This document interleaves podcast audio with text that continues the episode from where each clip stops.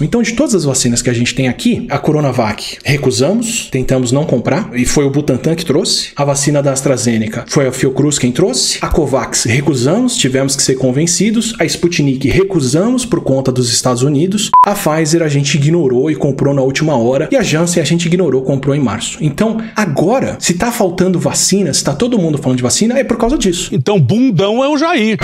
Medo e delírio em Brasília. É uma canalice que vocês fazem.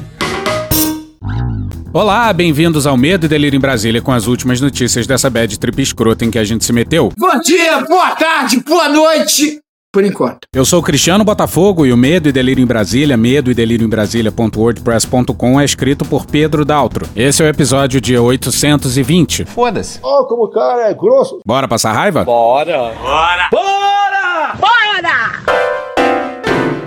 Malditos! Show! Drogado! Há 57 anos, os militares davam um golpe militar, colocando os tanques na rua. governo do Jango, conciliador, persuasório, incapaz de violência, que eu acho mesmo às vezes que ele podia ter um tom de violência um pouco maior. E a preocupação dele não contribui de forma nenhuma para uma guerra fratricida em que podia morrer um milhão de brasileiros. O presidente João Goulart renunciou porque ele não queria derramamento de sangue. O ruim de conspirar com os Estados Unidos é esse. Você conspira, viu, Rosas? Depois de 20 anos eles contam tudo. Então, o, o Lyndon Johnson já contou tudo, já abriu seus arquivos. Então sabe como eles mandaram frota com navios, com armas, com munição, com mantimento para Espírito Santo, para invadir o Brasil, para ir socorrer Minas Gerais. Eles aceitaram fazer o Vietnã no Brasil. Podia não ter tido uma guerra civil com a morte de um milhão, dois milhões, três milhões de pessoas. Quem não quis lutar foi a esquerda. Eu até achava então que se devia brigar. O Jango não quis aceitar a briga, preferiu o exílio. Tá aí o Darcy Ribeiro em dois momentos diferentes e o Brizola. Volta rapidinho pra conclusão do Darcy Ribeiro. Nos momentos em que surge uma possibilidade de passar o Brasil a limpo, de dar uma virada, a direita se articula toda e impede que isso seja feito. E isso sistematicamente. E até hoje dizem que não foi ditadura. O período militar não foi ditadura como a esquerda sempre pregou. Eu quero saber, Mariana, que você me defina o que é ditadura. TV Globo nasceu em 65. Qual órgão de imprensa nasceu em qualquer ditadura do mundo? Nós tínhamos liberdade de ir e vir. Nós poderíamos sair do Brasil e voltar. Acho que o argumento é ruim mesmo, entendeu? O capitão e vários generais de hoje discordam, acredite você, do pessoal que decidiu pelo AI-5. Pedro Aleixo, então vice-presidente. Pelo ato institucional, o que me parece adotado esse caminho, o que nós estamos é instituindo um processo equivalente a uma própria ditadura. Magalhães Pinto, então ministro de Relações Exteriores. Com este ato, nós estamos instituindo uma ditadura. Jarbas Passarinho, ministro e senador. Eu seria eh, menos cauteloso do que o próprio ministro das Relações Exteriores quando disse que não sabe se o que restou caracterizaria eh, a nossa ordem jurídica como não sendo ditatorial. Eu admitiria que ela é ditatorial. Mas às favas, senhor presidente, neste momento todos os escrúpulos de consciência Ou seja, foi ditadura e foi ditadura pra caralho. Teve tortura, teve assassinatos, teve desaparecimento de corpos, teve censura prévia, teve fechamento do Congresso, reuniões políticas não autorizadas pela polícia foram tornadas ilegais, houve toques de recolher, e não tinha pandemia na época, houve suspensão de habeas corpus por crimes de motivação política, o presidente da República e os governadores dos estados passavam a assumir durante os períodos de recesso forçado das legislaturas federais e estaduais as funções do poder legislativo, legislando por meio de decreto. O presidente podia destituir sumariamente qualquer funcionário público, o presidente podia decretar a suspensão de direito político de qualquer cidadão considerado subversivo, and so on and so forth. Mas não, não, isso aí não é ditadura não. Os militares também negam até hoje que houve tortura. Vamos pro Pedro Ivo no Facebook no dia 11 de outubro de 2018. Eu posso entender a identificação com um assassino. Há assassinos e assassinos. Vá lá. Matar o rei sempre foi glorioso. A legítima defesa, a guerra justa e quanto mais. Mas a identificação com um torturador é a identificação com a covardia suprema, com o mais reles, o mais vil que um homem pode ser. Carlos Alberto Brilhante Ustra! Para fazer o elogio do torturador, é preciso rebaixar-se. Coronel Brilhante Ustra. Meu herói. Primeiro, a nulidade moral, a estaca zero, a animalidade. Um herói nacional. De toda essa infâmia que nos rodeia, o que me causa mais asco é que isso tenha sido normalizado. A obra de Carlos Alberto Brilhante Ustra, chefe do DORCOD de São Paulo. Não é o ódio, que até o ódio tem a sua ocasião. Às vezes o ódio é a única emoção possível. A covardia, muito mais terrível. A nulidade moral do covarde. Heróis matam. E vamos de Ulisses de novo. Ódio e nojo. Ódio e nojo. Ódio e nojo. Ódio à ditadura. Ódio e nojo. Ódio e nojo. Ódio e nojo. Ódio à ditadura. Bradamos por imposição de sua honra. E vamos ao interventor das Forças Armadas, Christian Klein, André Guilherme Vieira e Marina Falcão no Valor no dia 31.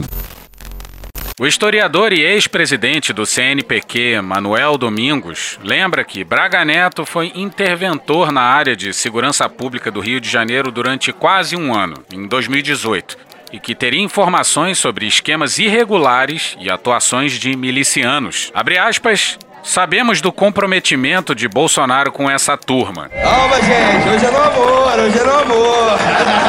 As pessoas que estiveram ao seu lado em seu projeto político são marginais. Volta e meia, um deles é assassinado como queima de arquivo, sendo o caso mais notório do Adriano de Nóbrega. Fecha aspas, diz Domingos, que foi preso durante a ditadura militar antes do exílio em Paris em 1974.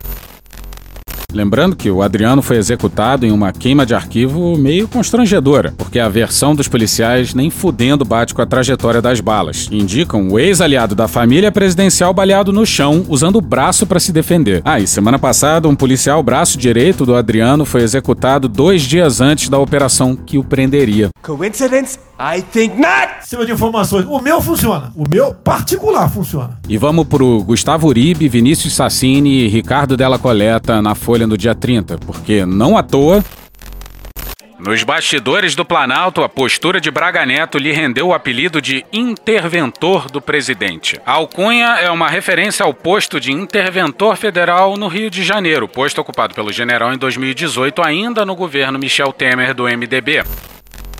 E a nossa dúvida é por que essas informações sobre o capitão não foram usadas para impedir a tragédia da pandemia, umbilicalmente ligada ao exército brasileiro. E por que essas informações não foram usadas para impedir que o Brasil arrumasse briga com as duas maiores potências? Que porra de plano é esse completamente caótico e suicida? Mas rumemos ao passado com o Hélio Gaspari, na Folha no dia 30. Não se frita, comandante do exército. A troca mais traumática dos últimos 50 anos ocorreu em 1977, quando o presidente Ernesto Geisel demitiu o general Silvio Frota. Os dois não se bicavam a tempo. Mas fritura não houve. Tanto foi que Frota chegou ao Palácio do Planalto sem saber que seria demitido. E um dos assessores do Radical Frota era o Heleno. Pô, tem tempo que você faz merda, hein, Heleno? Ô, Neide, público não! E pedimos licença ao Gaspari para um parênteses com aspas do Francisco Carlos Teixeira, que é professor de teoria política da UFRJ, no Faixa Livre em março de 2020. O general Heleno, quando capitão, era do gabinete do ministro Silvio Frota, no governo Geisel. O ministro que tentou enfrentar e impedir o projeto de abertura política do Golbery, do Couto e Silva e do Geisel, em 1977. Um processo de abertura que não era exatamente democrático. Mesmo assim, o general Heleno era contra e tentou, junto com o seu chefe, cerca de 100 militares, deter a abertura. Ou seja, o Heleno já era um golpista em 1977. Ele nunca tolerou essa nova república que está aí. Então voltemos ao Gaspari. Quando Bolsonaro era um capitão afastado do exército, abrigado na política, Geisel definiu-o com três palavras: um mal militar. Um mal militar. Um mal militar. Fritura de comandantes do exército foi coisa do governo João Goulart, com quatro ministros em apenas três anos. Não que o Jango tivesse errado nesse caso, né? Em 21 anos, os presidentes militares tiveram oito ministros. Deles, um deixou o cargo para ser presidente, o Costa e Silva, e outro morreu, Dali Coutinho. Nenhum foi frito. Desde que foi criado em 1999, o Ministério da Defesa teve outros 11 titulares. Todos chegaram e partiram sem ruídos. E daí? A demissão do general Fernando Azevedo resultou na saída dos comandantes das três forças, coisa nunca antes vista.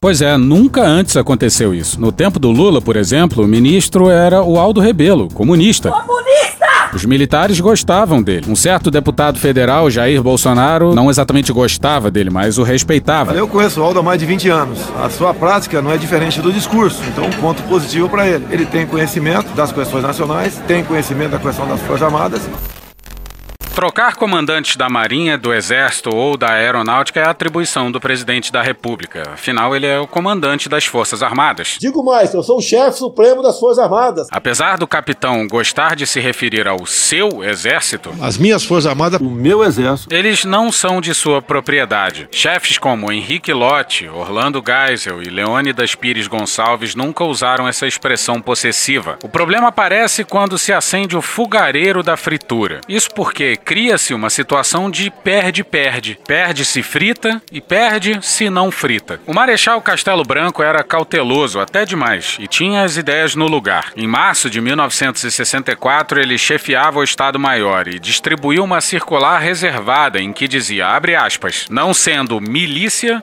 as Forças Armadas não são armas para empreendimentos antidemocráticos. Destinam-se a garantir os poderes constitucionais e a sua coexistência. Fecha aspas. O presidente acreditava estar amparado num poderoso dispositivo militar com seus generais do povo. Um mês depois, João Goulart estava no Uruguai. Deu no que deu. As Forças Armadas não são milícia e na porta da quitanda há mais de 300 mil mortos e 14 milhões de desempregados. Em qualquer país e qualquer época, quem tem problemas desse tamanho não precisa de novas encrencas.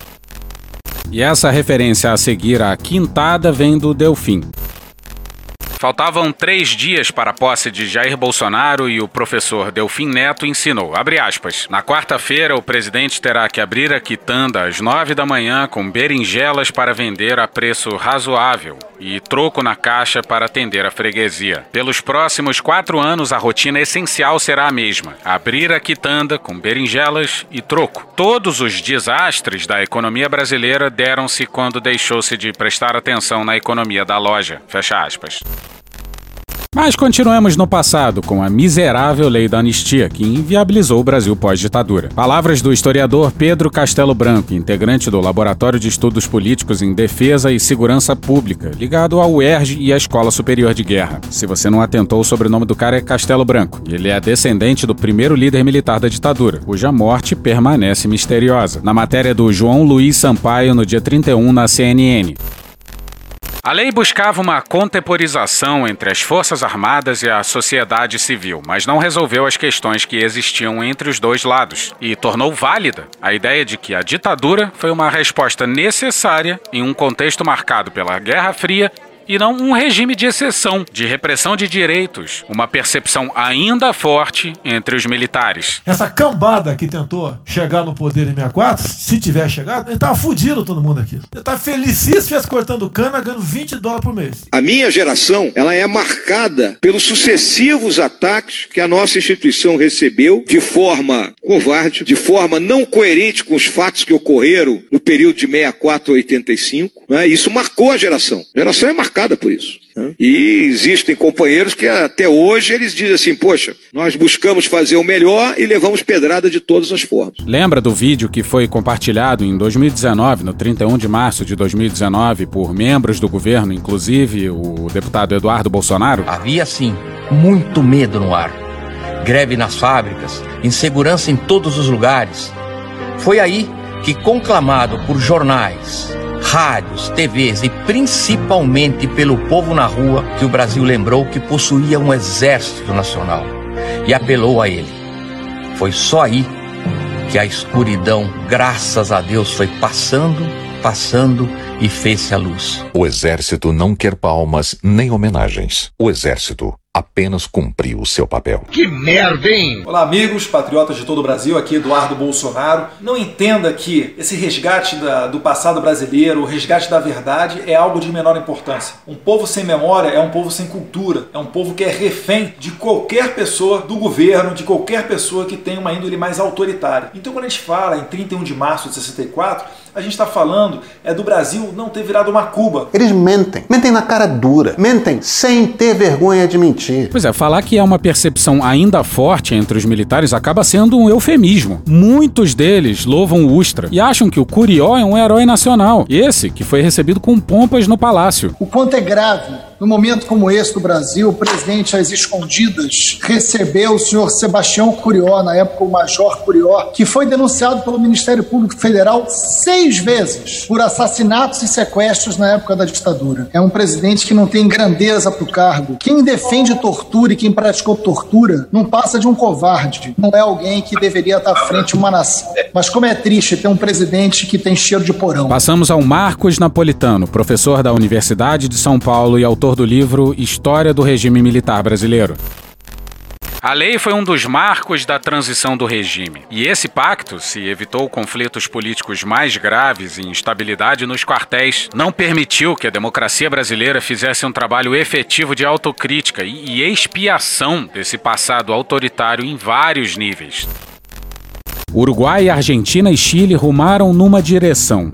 O Brasil sozinho seguiu na contramão. Morreu na contramão, atrapalhando o tráfego. A Heloísa Starling, coordenadora da coleção Arquivos da Repressão no Brasil, lembra que a sociedade civil também tem que assinar o BO. É uma questão de duas vias em que o papel da sociedade civil precisa também ser pensado. Faltou um projeto amplo e democrático de inserção das Forças Armadas no novo regime, ou seja, construir com elas um novo papel institucional. As instituições não podem se defender sozinhas e não houve preocupação em trabalhar o espírito democrático da sociedade para que ela agisse nessa defesa. Maioria é uma coisa, minoria é outra. Minoria tem que se calar, circunvar a maioria. Acabou. E essa ausência de um papel claro leva a outras questões. Em um momento de demonização da política e de descrença nas instituições, a criminalização da política vira uma ideia. Se gritar, pega centrão. Então a pergunta que muitos se fazem é: quem vai nos salvar? Abre aspas. Por conta disso, há um retorno à noção antiga de salvacionismo militar, com seus agentes como figuras messiânicas. Fecha aspas, aponta Castelo Branco. É por isso que Deus te escolheu. Abre aspas. Acho que vivemos uma mistura explosiva no pós-88. Desigualdade social persistente, corrupção sistêmica, altos índices de criminalidade. Fecha aspas, diz Napolitano. Há uma crença enraizada em parte da população de que a democracia é incapaz de lidar com esses problemas e que as instituições só atendem às elites econômicas. É verdade. Quer dizer, às vezes não. Tudo isso converge para o que a historiografia chama de salvacionismo militar, ideia antiga na vida republicana, partilhada por setores militares e civis. Segundo essa crença, só as Forças Armadas estariam livres de corrupção seriam guiadas por patriotismo desinteressado Aham. e teriam competência técnica Eu não sabia nem o que era o SUS. para lidar com os problemas sociais e econômicos, sem os limites e rituais da democracia. É problema o tempo todo. Visões equivocadas sobre o que foi o regime militar Eduardo. também acabam se perpetuando, levando à sua relativização. É o que defende o jornalista e pesquisador Roberto Simon. Abre aspas, permanece a ideia de que aqueles foram anos de glórias, quando houve crescimento e não havia corrupção. Mas isso é uma falsificação da verdade histórica. Se na primeira metade do regime o Brasil cresceu, também é verdade que a segunda metade foi um momento de pressão inflacionária, de empobrecimento da população, de aumento da desigualdade e que houve grandes casos de corrupção, como na construção da usina de Itaipu. Fecha aspas, explica. Vamos fazer três parênteses rápidos. Primeiro parêntese: Pedro Dória no Twitter no dia 31. Não se fala o suficiente da inépcia administrativa da ditadura militar. No governo, o que os números mostram é muito claro. Os generais que cuidaram da gestão do país entre 1964 e 1985 eram incompetentes. Na década de 60, quando o dólar estava baixo e os juros internacionais idem, escolheram pegar quanto dinheiro havia emprestado. Com isso, na década seguinte, criaram alguma infraestrutura que se mostrou importante. Itaipu, Ponte Rio-Niterói. Também jogaram muito dinheiro fora. A Transamazônica Obra caríssima da qual não sobrou nada. Usina nuclear de Angra, que tá lá de pé, mas nunca valeu nem perto do que se pagou. Quando veio a crise do petróleo, os juros no mundo explodiram. O milagre econômico brasileiro não era feito de cimento, mas de farinha. Derreteu estalando os dedos. Tudo pura ilusão. Parte da infraestrutura na qual se gastou a dinheirama ficou, parte foi embora. Mas o objetivo também era estimular a indústria nacional. A automobilística não desenvolveu tecnologia própria, fora o pró-álcool. Ficou sendo montadora do que se desenhava lá fora. Proibiram importar computador para fazer aqui não nasceu a indústria de informática. Agora, olhe ao seu redor. Qual a melhor indústria que temos, competitiva internacionalmente? É a agroindústria. Ela cresceu mesmo, se desenvolveu numa relação fluida de público investindo em pesquisa e privado investindo na produção. Nessa nova república. A saúde pública que temos foi essa nova república que fez o SUS, toda criança na escola, essa nova república. A economia desmontada por completo que herdamos do regime, a nova república resolveu. Que regime trouxe mais brasileiros pobres à classe média? Foi a nova república. Vamos para o segundo parêntese num tweet do dia 31 também, escrito pelo Marcelo Medeiros. Praticamente todo o crescimento no início da ditadura foi apropriado pelo topo da distribuição. Isso gerou uma concentração imensa, história de desigualdade bem conhecida. Foi uma ditadura pró-ricos. Algo similar ocorre de 1968 a 1974. Depois, estabilidade de desigualdade alta. E vamos pro terceiro parêntese. Flávia Marreiro no El País no dia 4 de novembro de 2015. É preciso crescer o bolo para depois distribuí-lo. O debate sobre a frase clássica da ditadura brasileira para explicar o salto da desigualdade na década de 60 acaba de ganhar um novo capítulo. Série histórica inédita sobre a concentração de renda nas mãos do 1% mais rico da população do Brasil de 1927 a 2013 mostra que a acumulação de renda no topo da pirâmide deu um salto nos primeiros anos do regime militar. Os novos números identificam identificam um aumento do fosso entre os mais ricos e os mais pobres antes do milagre econômico. Ou seja, não foi apenas em decorrência do crescimento acelerado da economia iniciado em 1968 e da demanda insatisfeita por trabalhadores mais qualificados provocado por ele que a alta da desigualdade se deu. As medidas dos anos de recessão e o ajuste do começo do período, que incluíram isenções fiscais, arroxo salarial e repressão a sindicatos, foram determinantes para a reversão rápida entre 1964 e 1968 de uma trajetória de queda da disparidade. Em 1965, a fração recebida pelo 1% mais rico, considerando apenas os rendimentos tributáveis brutos, só o passível de pagar tributo, era cerca de 10% do bolo total. Após três anos, a cifra vai a 16%. Em outras palavras, se em 1965 o 1% mais rico ganhava cerca de 10 vezes a renda média do país, em 1968 esse número subiu para 16 vezes. É a partir desse patamar já alto que, durante o milagre, a disparidade segue aumentando. Mas vamos voltar ao debate sobre a lei da anistia, na mesma matéria do João Luiz Sampaio na CNN no dia 31. Ex-diretor sênior de política do Council of the Americas e mestre em políticas públicas pela Universidade de Harvard, Simon pesquisou o apoio brasileiro ao regime de Augusto Pinochet no Chile. Se não fosse o pessoal do Pinochet derrotar a esquerda em 73, hoje o Chile seria uma Cuba. O Brasil não ter virado uma Cuba. O Chile seria uma Cuba.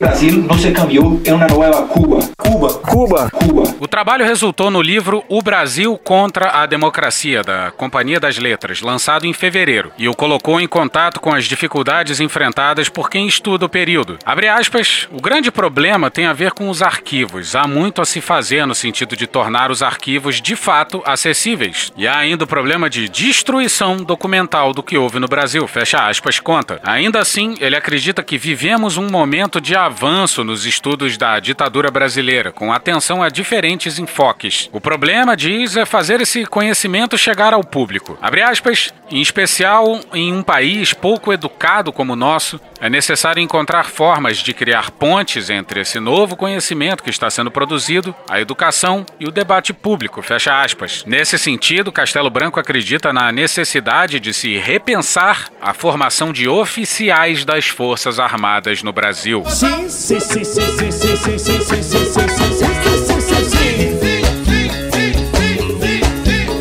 Que para ele é fundamental para um novo olhar a respeito da ditadura e para a superação desse capítulo da história, que a cúpula militar segue chamando de revolução. Abre aspas, é complicado falar em uma só ala militar. O general Edson Pujol é diferente, tem ideias diferentes das do general Augusto Heleno, por exemplo. As Forças Armadas brasileiras têm quadros altamente qualificados que respeitam a Constituição e a democracia, mas há uma formação comum que ainda trata o golpe como um movimento necessário e estimula a ideia de revanchismo. Fecha aspas, afirma Castelo Branco. Era pra gente dar mais bastidores da reunião que derrubou os comandantes, mas fiquemos só com isso aqui. Eliane Catanhede e Roberto Godoy no Estadão no dia 31. Pujol entrou em reunião todo paramentado, com bota de montaria, culote e carregando um bastão de comandante. Que loucura, que coisa absurda. Enquanto Ilques e Bermudes usavam fardas sociais. Olha só como são ridículos eles. Heleno tá trancado no banheiro desde sábado e tá fardado. Pujol foi vestido pra guerra e ficou mais calmo que o almirante. Tem que ver isso daí. Enfim, saíram os nomes dos comandantes. Só o fato de derrubar os chefes das forças sem ter os substitutos já mostra que foi Dedo no cu e gritaria. entre os fardados. E Bolsonaro e Braga Neto socaram a mesa num dia e arregaram no outro. Pior que uma decisão mal tomada é uma indecisão. E para surpresa de todos, o escolhido é o general responsável pela parte médica do exército, que deu uma entrevista exemplar dia desses. Igor Guielou na Folha no dia 31.